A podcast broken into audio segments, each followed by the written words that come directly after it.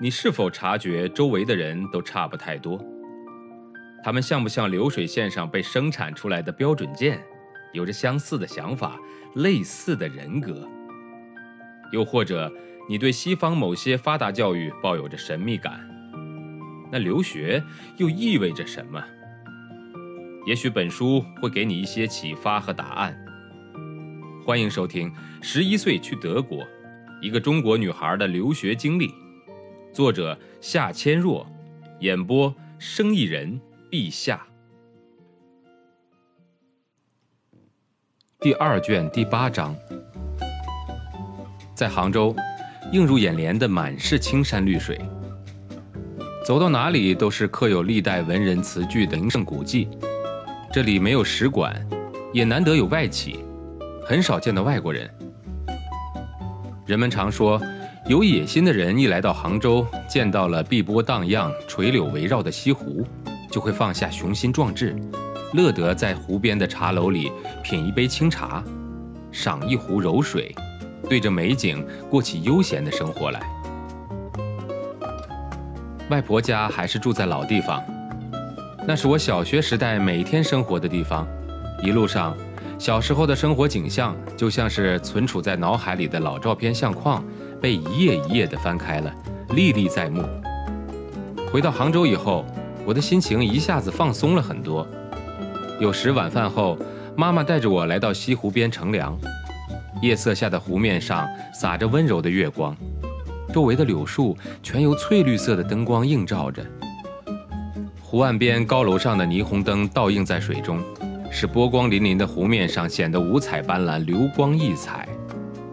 坐在湖边的石椅子上，我和妈妈海阔天空地聊着，回忆着小学时爸爸去德国以后，母女俩相依为命的生活，想起一家人在德国时的点点滴滴，谈到爸妈初到德国时的艰辛，也聊了一些我在爷爷家和上德国学校的种种经历，评论着生活与在德国的好坏，离开德国的利和弊。此时母女俩的心连着心。话题中唯一刻意回避的就是我的上学问题。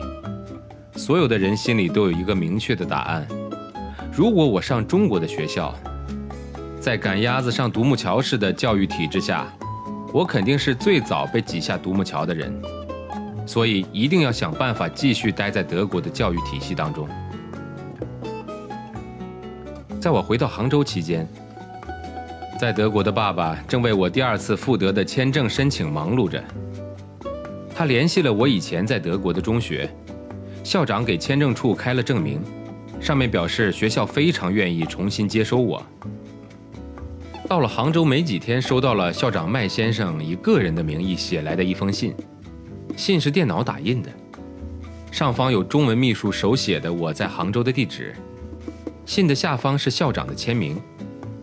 首先提到我给学校寄去的医生假条，根据学校中文秘书的说法是无效的，因为上面没有医院的公章，但学校还是接收了。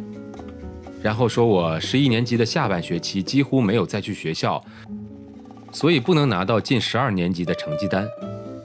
对于我长期请假，校方看作是我自动退学，如果想回到学校。就要向校方重新提出上学申请。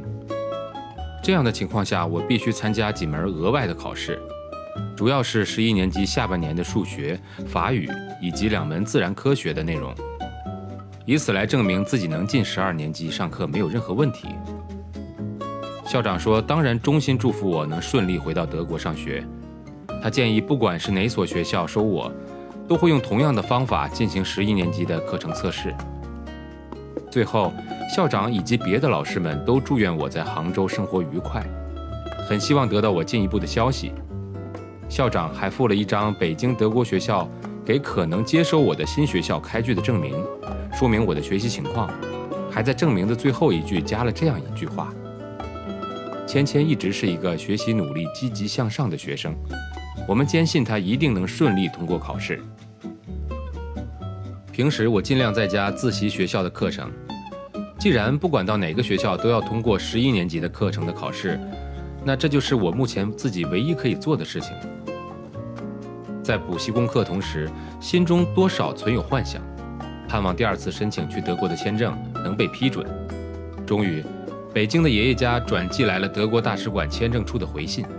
我迫不及待地打开一看，上面写着：“对不起，您的签证没有被批准。”虽然很想回德国，但是自从第一次签证被拒绝以后，我对再次拿到德国的签证就已经是心存侥幸。